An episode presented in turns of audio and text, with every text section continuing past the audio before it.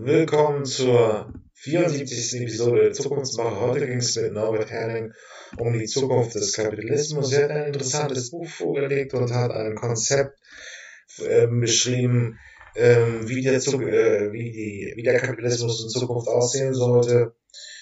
Äh, darüber haben wir gesprochen. Heute geht es bei den Future Sounds nach Island, ähm, weil wir das auch so ein bisschen besprochen haben. Für ihn ist äh, die Lösung der Isländer in Sachen Finanzkrise die beste weltweit gewesen.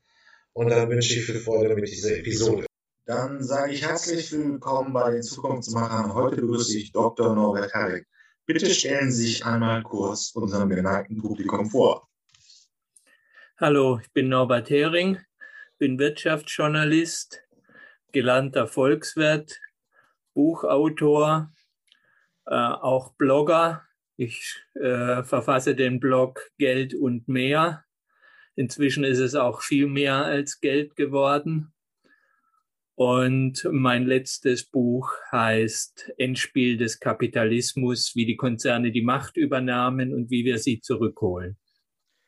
Äh, welche Konzerne meinen Sie denn, die die Marktwirtschaft praktisch übernommen haben und es jetzt zu so einer Konzernwirtschaft machen? Äh, ich würde das nicht auf die Marktwirtschaft reduzieren, dass sie die übernommen haben. Äh, ich habe da eher die, auch die politische Macht im Sinne, äh, weil dort eben so eine Zusammenballung von Vermögen ist, das sich eben auch in politische Macht übersetzen lässt. Gemeint sind die größten internationalen Konzerne, insbesondere aus dem Silicon Valley, also die IT-Konzerne äh, und auch die Finanzkonzerne sind extrem mächtig. Und die, die beiden Gruppen zusammen, äh, die haben inzwischen eine Machtballung erreicht, dass, äh, dass letztlich alles in ihre Richtung läuft, sowohl was die einzelnen Staaten angeht, wo sie die Regierung beeinflussen können, als auch noch stärker, äh, was das Internationale angeht, also die UN und äh, die G20 zum Beispiel, aber vor allem die UN, die ist inzwischen in sehr starkem Maße vom Geld der Konzerne abhängig und lässt sich von diesen beeinflussen. Ähm, wir nehmen das Interview jetzt ja im Mai 22 auf und die Finanzkrise liegt jetzt gut 14, 15 Jahre hinter uns. Das ging ja um die Frage, ähm, ja, die Lehman Brothers sind pleite gegangen und dann kam es zu riesigen Verwerfungen im Finanzsektor. Wenige Jahre später hat man das in den Schuldenkrisen in Südeuropa gemerkt und woanders. Hat sich denn etwas geändert? Sind diese Banken, die zu too big to fail sind, äh, verkleinert oder ist es immer noch eine riesige Schwungmasse, ähm, die praktisch die Politik auch vor sich hintreiben muss? Also, äh, wenn wir uns daran erinnern, musste Merkel ja Banken retten und verstaatlichen. Ähm, das hat so ein bisschen eine Idee vom Sozialismus gegeben in einer, in einer Marktwirtschaft. Ähm, Sie ist besser geworden im Finanzsektor, wenn wir da mal bleiben, bevor wir zu den IT- und Tech-Konzernen kommen. Also mir ist wichtig zu sagen, Merkel musste nicht, Merkel hat sich entschieden, das zu tun. Äh, es gab andere, die haben das nicht gemacht und sind viel besser damit gefahren, mhm. jedenfalls ihre Bürger, aber die Finanzbranche eben nicht. Äh, nein, das ist nicht besser geworden. Das war auch nur die bisher letzte in einer Reihe von äh, großen Finanzkrisen. Es war die größte bisher, die in jedes Mal größer geworden. Äh, und die Lösung war wieder die gleiche. Äh, ganz viel zusätzliches Geld ins System pumpen, ins Finanzsystem. Äh, jetzt in nochmal einer ganz anderen Größenordnung als früher. Äh, und es wird diesmal auch zu nichts anderem führen als vorher äh, dass auch diese Finanzblase äh, wieder platzt, beziehungsweise dass dieses Schneeballsystem irgendwann zum Ende kommt, weil es keinen Schnee mehr gibt. Ich lese ein bisschen jetzt schon für die Laien, die hier zuhören, die Allergie, aller, aller, die Allergie mit des billigen Geldes seit, seit Jahr 2010 verran die Zentralbanken praktisch ja viel, viel Geld in die Liquidität in die Märkte. Geld ist, äh, der Zins ist sehr niedrig was hätte denn anders passieren müssen, wenn wir heute sagen, wir mal einen stabilen, einen Finanzsektor haben, der äh, nicht ständig so krisenanfällig ist, nicht ständig Über- Unterbewertung produziert, äh, sondern einfach mehr äh, der Realwirtschaft eine vernünftige Versorgung mit Krediten und Finanzdienstleistungen anbietet. Was hätte da anders laufen müssen in den letzten 15 Jahren? Hm, ja, genau das, was Sie sagen, Herr Wagt. Äh, der Finanzsektor müsste auf das reduziert werden, äh, wofür man ihn braucht, nämlich äh, die produzierende Wirtschaft zu finanzieren, im gewissen Maße auch äh, Konsum zu finanzieren, aber das wirklich nur in begrenztem Maße, nicht in ständig steigenden. Äh, aber was der Finanzsektor eben ganz überwiegend macht, entgegen dem, was uns immer erzählt wird, äh, ist eben Spekulation beziehungsweise Vermögensverschiebungen zu finanzieren. Äh, und äh, dadurch, dadurch bestimmt er die Preise auf den Vermögensmärkten, äh, treibt die immer weiter nach oben. Und weil das dann immer äh, ein großes Crash-Risiko gibt, äh, das immer größer wird, erzwingt das praktisch, wenn man das Finanzsystem retten will, dass die Zentralbanken immer neues Geld reingeben. Also die geben das Geld ja nicht in die Wirtschaft, sondern die geben es den Banken, inzwischen zu Negativzinsen, sodass die Banken noch Geld damit verdienen, wenn sie die Kredite nehmen. Äh, und die Idee, die uns erzählt wird, ist, dass die Banken das Geld nehmen und an die Wirtschaft weiterreichen als Kredit, an die Unternehmen und die Haushalte. Das machen sie auch ein bisschen, aber äh, zu einem äh, eher verschwindenden Teil. Zum größten Teil nehmen sie das Geld und kaufen damit Vermögenswerte, Aktien, Immobilien, äh, geben es weiter an äh, Finanzkonzerne, die keine Banken sind, Hedgefonds und ähnliches. Äh, und die kaufen damit Unternehmen auf und schlachten die aus oder äh, verkaufen sie weiter. Äh, das sind alles Vermögensverschiebungen. Ähm, Hypothekenkredite sind noch ein ganz großes äh, Geschäftsfeld der Banken, das größte. Äh, da geht auch nur ein kleiner Teil dahin, Neubau von Wohnungen zu finanzieren. Der allergrößte Teil geht dahin, Wohnungen, die schon da sind, zu kaufen und eben das zu finanzieren, dass diese Vermögenswerte den Besitzer wechseln. Das treibt aber nur die äh, Immobilienpreise nach oben das sorgt nur ganz indirekt und in geringem Maße dafür, dass mehr gebaut wird. Ja, und was wären Ihre Ideen? Müssten wir darüber nachdenken, wirklich äh, Vermögensverschiebungen zu besteuern? Also nein, das Problem ist, dass ähm, die Interessen derer, die das Kapital haben, das ist ja eine relativ kleine Schicht. Die Vermögen sind ja extrem konzentriert. Äh, deswegen heißt der Kapitalismus Kapitalismus, weil die Interessen des Kapitals Vorrang haben. Äh, und nur deswegen wird eben immer das Finanzsystem gerettet, weil sonst sehr viele Ansprüche der Kapitalbesitzer notleidend würden und verloren gehen würden. Äh, und wenn das Kapital immer Vorrang hat, geht das halt nicht. Ähm, ein äh, Beispiel, wie es anders geht, war in der letzten Finanzkrise Island, äh, wo es drei riesenhafte global aktive Banken gab in diesem kleinen Land von nur knapp einer Million Einwohner. Ähm, die sind dann alle notleidend geworden. Die Banken waren praktisch bankrott. Äh, es gab einen Riesendruck des Kapitals, nämlich der ausländischen, An der ausländischen Kreditgeber dieser Banken, äh, dass die, der Staat diese Banken retten sollte. Das war aber äh, so unmöglich, weil Island eben so klein ist, dass das überhaupt nicht in Frage kam. Stattdessen hat man die Banken aufgespalten in einen kleinen Teil der nötig war für den Zahlungsverkehr und für die Kreditvergabe an die Wirtschaft. und hat den ganzen riesigen Rest pleite ge gehen lassen zum Schaden der Kapitalbesitzer, die darin investiert waren. Man hat noch die Regierung abgesetzt, abgewählt, eine neue progressive Regierung ins Amt gebracht, einige von den Bankern ins Gefängnis gesteckt.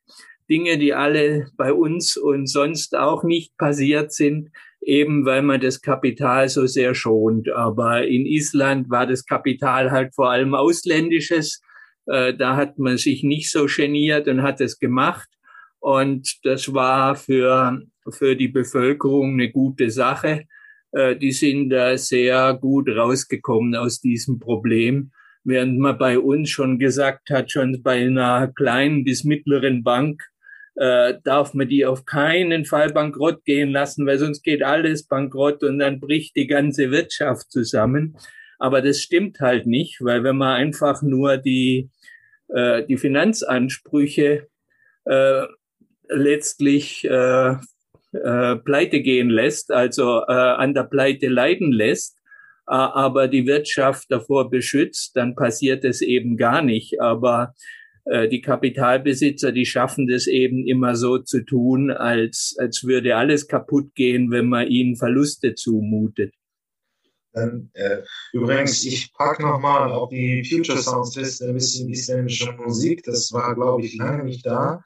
Aber wenn jetzt Island ist, ist Island für Sie dann praktisch so das Vorbild, wie, wie man nach der Finanzkrise hätte reagieren müssen, also die Banken zurechtstutzen auf ihre volkswirtschaftliche Funktion und den Rest dann einfach nicht mehr, ja, geht halt pleite, ist das Risiko von Kapitalanlegern, Vermögensverschiebungen und Bewertungen sind eben nicht äh, und staatliche Aufgaben müssen nicht gerettet werden. Wer ist, wer ist das gewesen?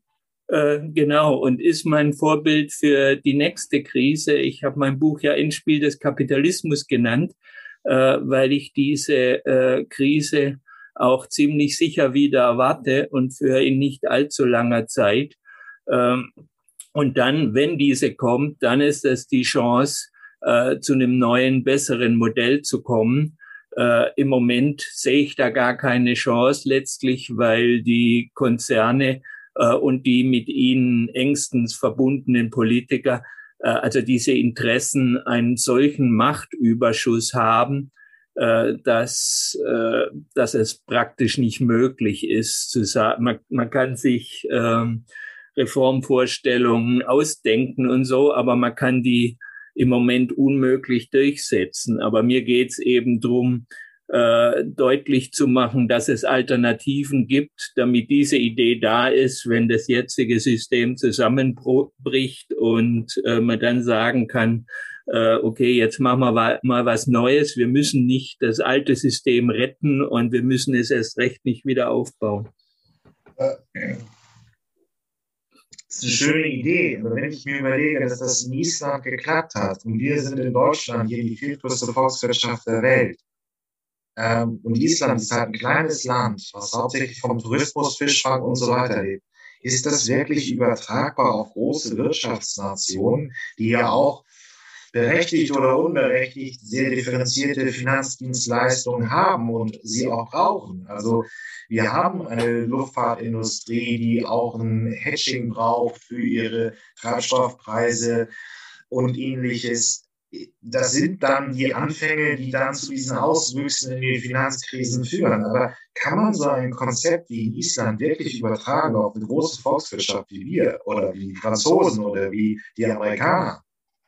Äh, man wird es müssen. Äh, das wird schon so sein, dass das mehr Verwerfungen bringt als in Island damals. Aber die Blase, die jetzt aufgeblasen wurde, ist so riesig, dass das ähnlich ist wie damals in Island. Es hat schon, äh, äh, schon mehrere hundert Milliarden gekostet, äh, zwei, äh, zwei mittlere Banken damals zu retten. Äh, wenn jetzt dieses, äh, die Musik wieder aufhört zu spielen, wie so schön sagt, hat ja mal äh, der Chef von, ich weiß nicht mehr, ob Citigroup war oder, oder wer, Ne, der hat gesagt, äh, solange die Musik spielt, müssen wir tanzen. Wenn's, äh, wenn die Musik aufhört, dann wird's schwierig. äh, jetzt spielt sie halt noch. Ne? Da wird einfach immer noch getanzt, aber irgendwann hört die auf und das ist diesmal so riesig, das ist um ein Vielfaches größer als beim letzten Mal. Äh, die, die können nicht rausgehauen werden, die Banken. Insofern äh, geht es nur noch um das Wie, nicht um das Ob, wen man da äh, zur Kasse bittet, beziehungsweise Verluste tragen lässt. Ich packe auch noch später auf die Shownotes diese Episode, ähm, die, die beiden Banken, die da gerettet worden sind von den Deutschen. Das ist ja jetzt alles auch schon fast ein Jahrzehnt her. Oder länger als ein Jahrzehnt.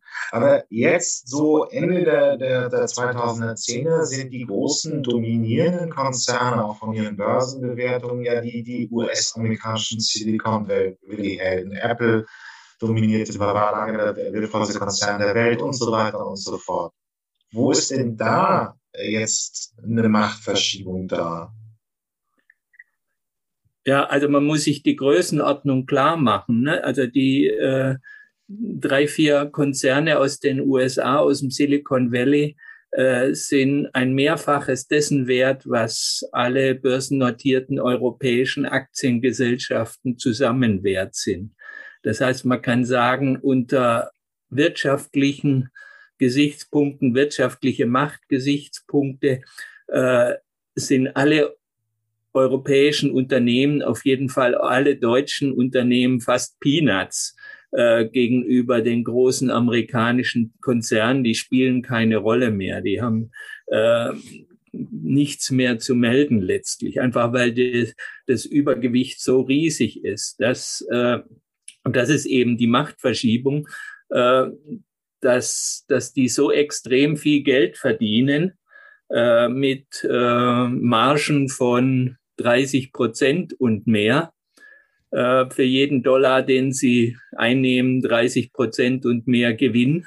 Äh, und das bei riesigen Umsätzen eben, äh, dass sie immer noch größer und reicher und mächtiger werden. Äh, und das kommt eben daher, dass sie eine monopolartige Stellung äh, in einer Branche haben, äh, die zentral ist für alles und dadurch praktisch von von einem immer größeren Teil, man kann sagen, von fast allem, was wirtschaftlich passiert auf der Welt, können sie einen Zoll nehmen und, und, und was für sich abzwacken, weil eben jeder IT braucht, zunehmend jeder irgendwelche Plattformen braucht, um seine Waren oder Dienstleistungen an den Mann und die Frau zu bringen und das eben immer mehr äh, über die Plattformen von dieser Handvoll Konzerne geht. Äh, darüber kriegen sie auch alle Daten über alle, also die wissen äh, über alle Konsumenten Bescheid, über alle Anbieter äh, und können entsprechend jedem seinen passenden Preis setzen, äh, der äh, der ihren Vorteil maximiert. Also das ist eine äh, Stellung, die es eigentlich meines Wissens in, in einer Marktwirtschaft bisher noch nie gab. Das ist, mag richtig sein, aber bevor wir dazu kommen, wir haben ja bei der Finanzwelt ist ja auch immer mal gesehen, die Briten haben wahnsinnig dafür gekämpft, dass der Finanzmarkt weiter unreglementiert bleibt. Das ist, wollten alle Reglementierung der europäischen Nationen haben, aber die Briten hatten, glaube ich, 12 Prozent ihrer Staatseinnahmen allein schon aus der City mit ihren Hochfinanzprodukten. Wie beeinflusst jetzt denn eigentlich die digitale Welt die Politik äh, oder die Digitalkonzerne?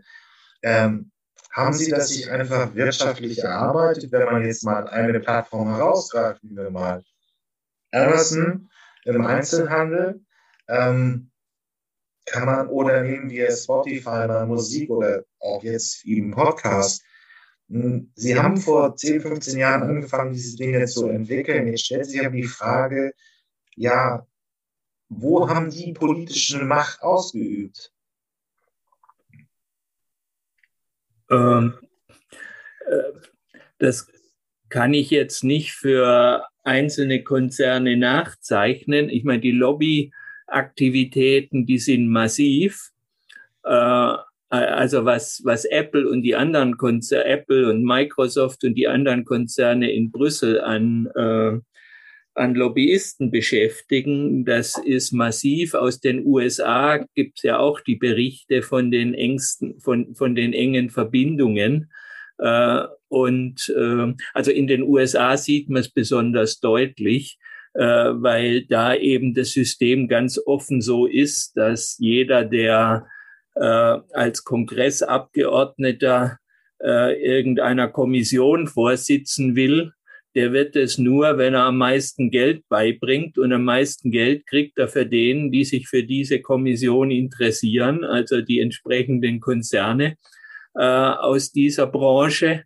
Äh, und so wird er dann praktisch zum äh, zu sowas wie einem Lobbyisten für diese Branche, weil er auf dieses Geld angewiesen ist. Und entsprechend werden dann die äh, die Gesetzentwürfe äh, das hat sich vor allem darin gezeigt, dass eben im Wettbewerbsrecht äh, es zu einem totalen Umschwung kommt, äh, kam. Die, diese Konzerne haben natürlich was geleistet, was den Konsumenten viel, viel Nutzen gebracht hat vor allem am Anfang und jetzt natürlich auch, sonst wären sie nicht so, äh, so übermächtig und hätten diese Stellung nicht, nicht erhalten.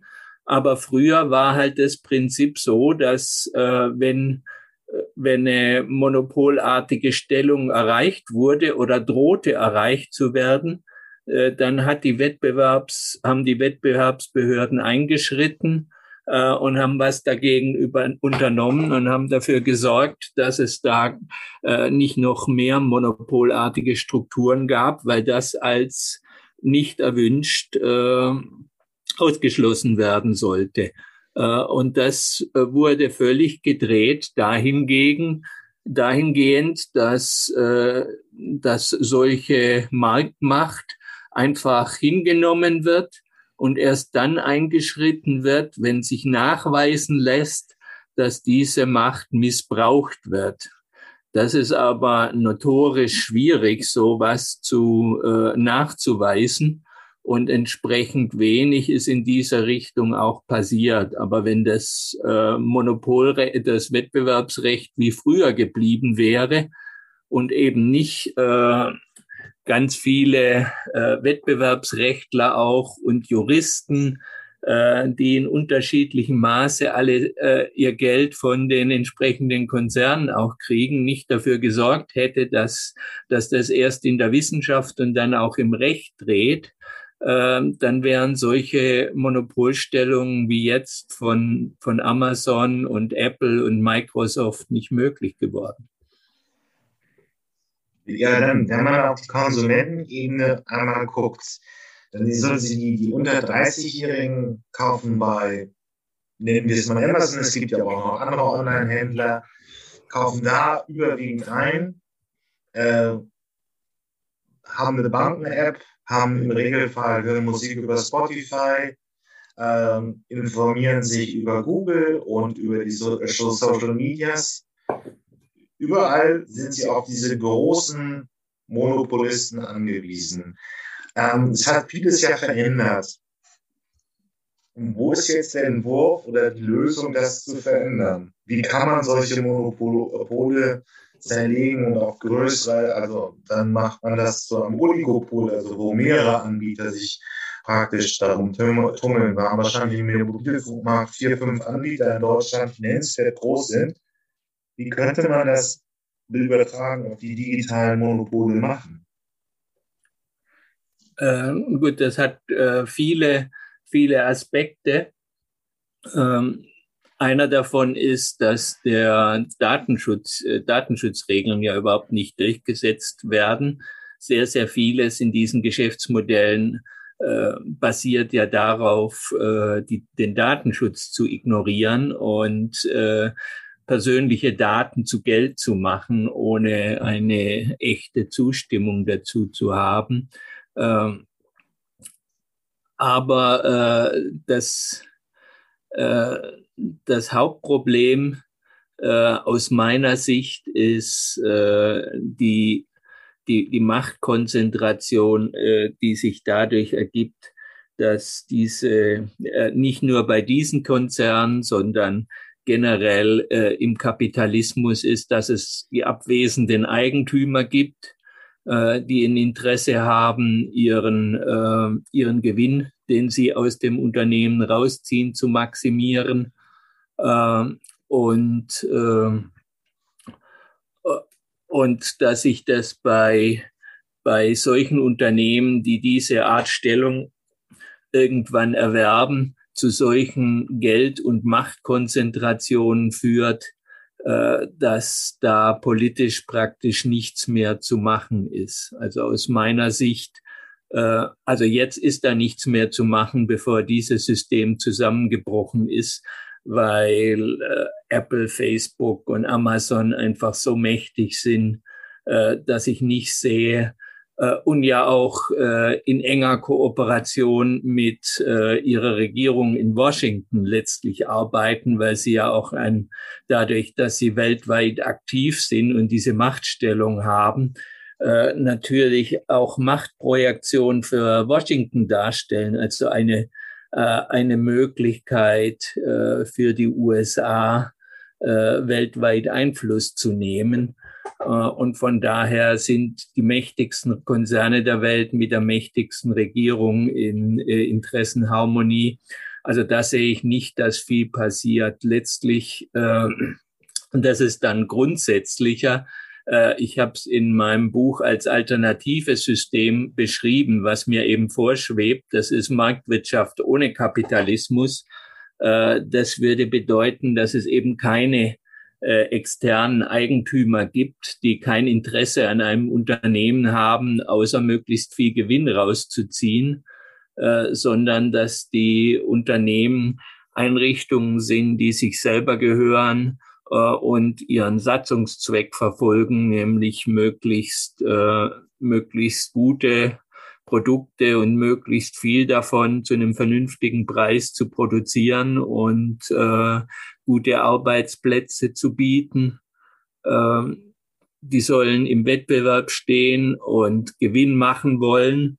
Äh, den Gewinn dann aber eben nicht an externe Eigentümer ausschütten, sondern dafür nutzen, äh, ihren Satzungszweck zu verfolgen. Und wenn das passiert, äh, dann gibt es auch we weniger von diesem extremen Reichtum und von dieser extremen Vermögenskonzentration, die dann wieder für politische Macht genutzt werden kann. Und es wird nebenher mehr und günstiger produziert.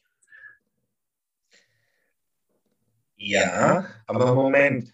Ähm, weil wir, wir haben, hören ja jetzt, ist auf jeder Ecke, Daten sind das neue Öl, das bezieht ja sich auf diese neue Entwicklung, also in der Digitalisierung sind Daten so wichtig, so wie der Umstoff Öl, also in den 19, äh, um die 1900 praktisch das Erdöl aufkam und die Mobilität äh, verändert hat. Also der, der Verbrennermotor wurde eingeführt und das äh, Modell T kam von Ford und die Massenmobilisierung begann bei den Amerikanern, dann nach dem Zweiten Weltkrieg auch in Europa und in Japan.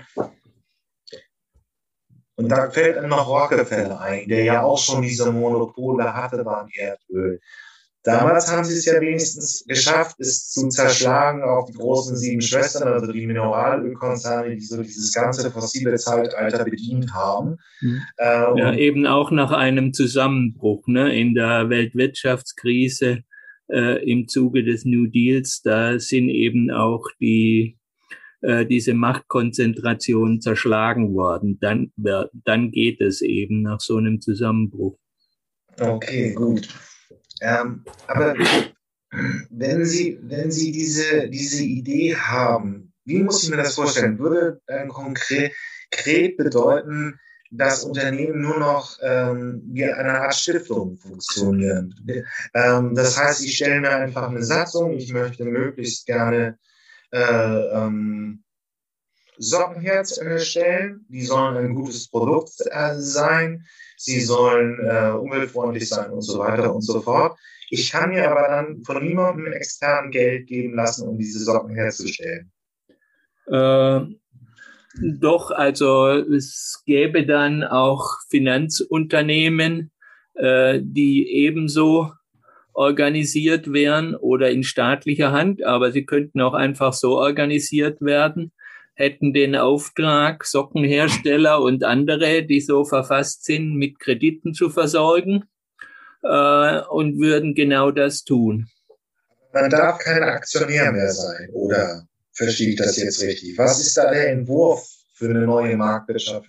Ja, genau. Das, das äh, ist in etwa das Stiftungsmodell, wie Sie sagten, nur dass das Stiftungsmodell äh, von seiner juristischen Ausgestaltung sehr aufwendig ist und nicht so richtig geeignet dafür, aber von der Idee her ist es das. Äh, es gibt ja Stiftungslösungen für Bosch zum Beispiel mhm. und äh, Carl Zeiss war ein extrem erfolgreiches Unternehmen, äh, genauso verfasst, äh, wie ich mir das vorstelle. Aber das äh, ist halt extrem teuer und aufwendig und ähm, äh, kann dann auch unterlaufen werden.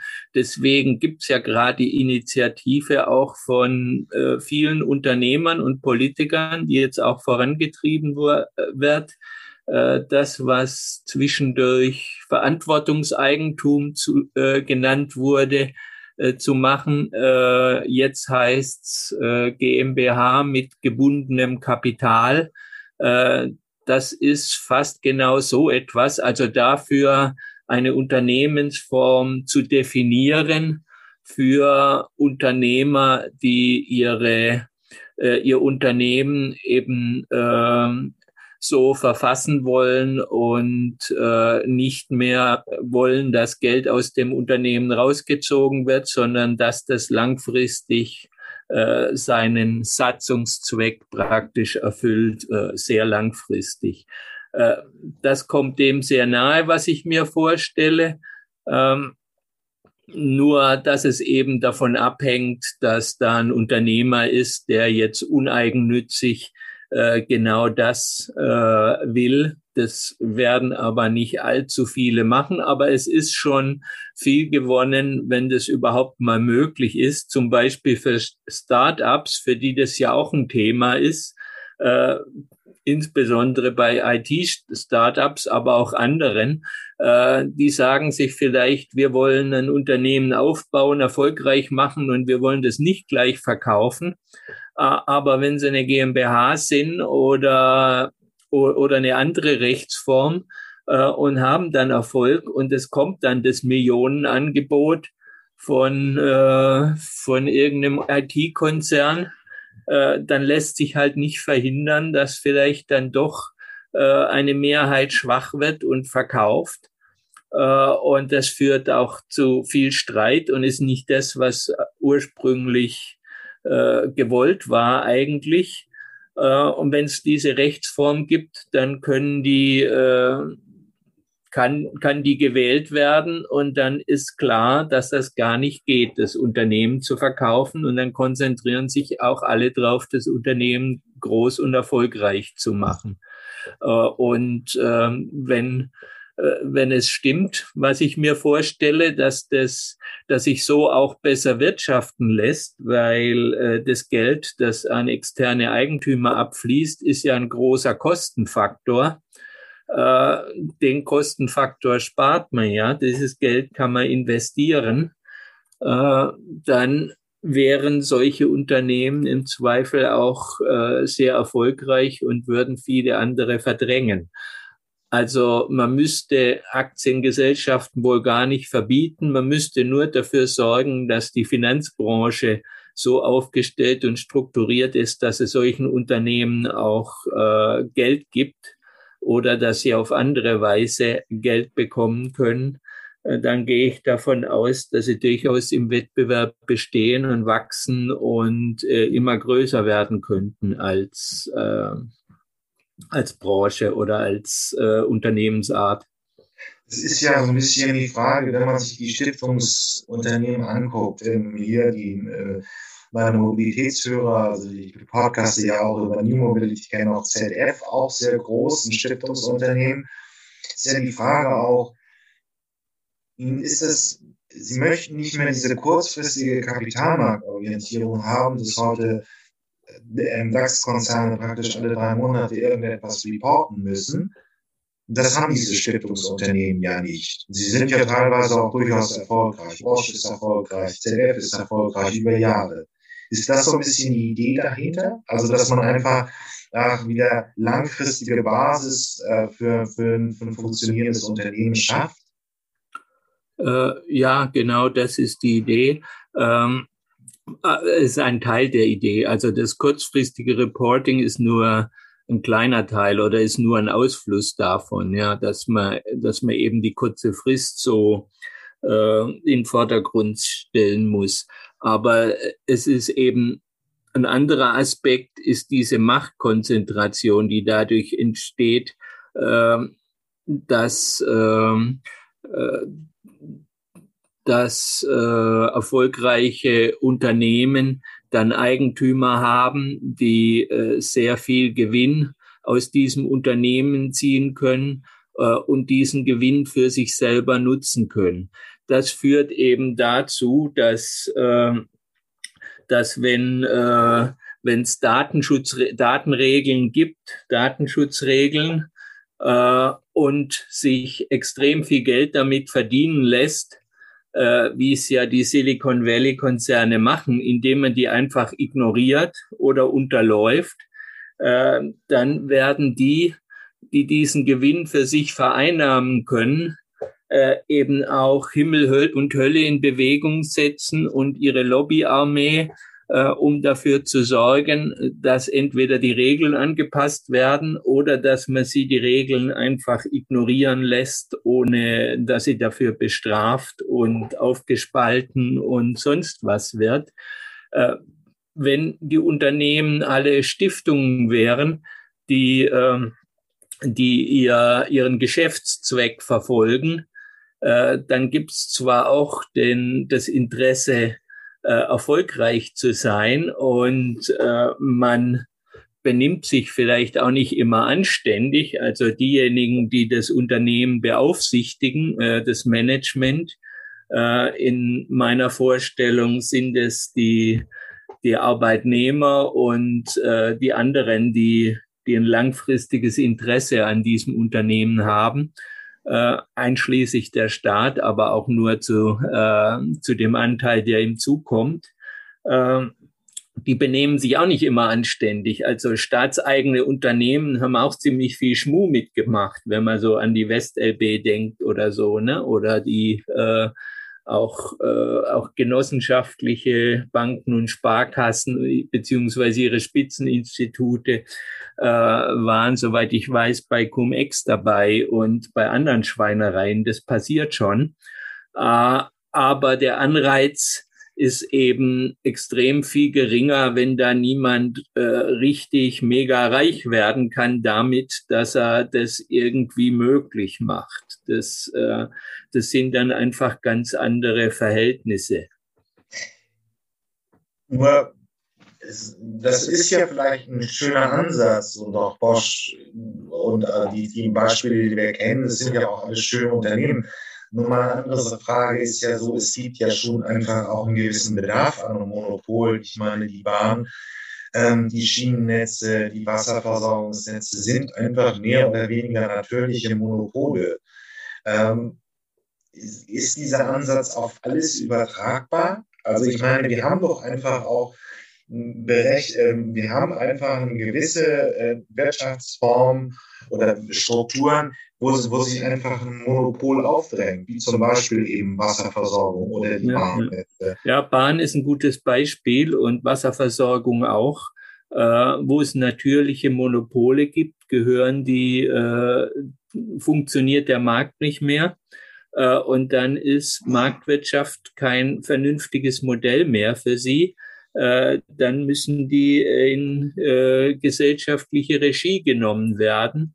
Äh, Staatseigentum oder andere Formen von gesellschaftlicher Regie. Äh, man hat gesehen, wie äh, wohin die Ideologie äh, in Großbritannien geführt hat, die Thatchersche Ideologie, dass alles, was der Staat macht, von übel ist. Da hat man die Bahn aufgespalten und privatisiert. Und es war eine schiere Katastrophe. Die ist sehr viel teurer geworden, sehr viel schlechter sehr viel äh, Unfälle und Pannen, äh, einfach weil, äh, weil das nicht sinnvoll ist. Da hat man dann äh, die, die Schienen separat in ein Unternehmen gepackt und reguliert und die, äh, den Bahnbetrieb auch wieder separat. Macht man ja bei uns auch. Äh, und da hat man dann äh, extrem komplizierte Verträge ausgehandelt, äh, wer wem äh, unter welchen Bedingungen wie viel zu zahlen hat.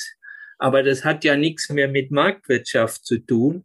Äh, und, und das ist dann die schlechteste aller Welten, wenn da gewinnorientierte Unternehmen sind, deren äh, Hauptinteresse darin besteht, irgendwie Gewinn zu machen, äh, indem sie die Schwächen in so einem Vertrag ausnutzen und das dann in, ins Extrem treiben und irgendwie feststellen, okay, wie wenig kann ich investieren, äh, ohne dass ich den Vertrag breche und wie schlecht darf mein Service noch sein, äh, ohne dass ich eine Strafe zahlen muss. Das ist ja äh, nichts, was die Vorteile von Marktwirtschaft irgendwie bringt, sondern das Gegenteil. Also wenn's äh, äh, wenn Wettbewerb nicht da ist, dann muss man das eben dem Staat anzuvertrauen. Und es hat ja auch lange sehr gut funktioniert in vielen Ebenen.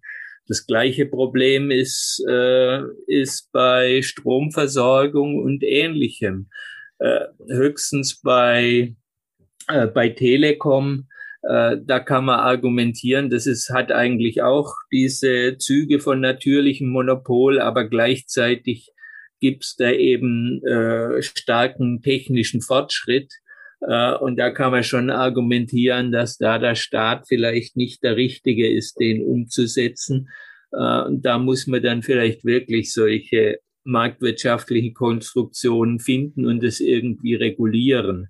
Aber bei der Bahn oder bei Versicherern ist es auch, äh, auch in extremer Weise so, dass es viel billiger ist, einen großen Versicherer zu haben.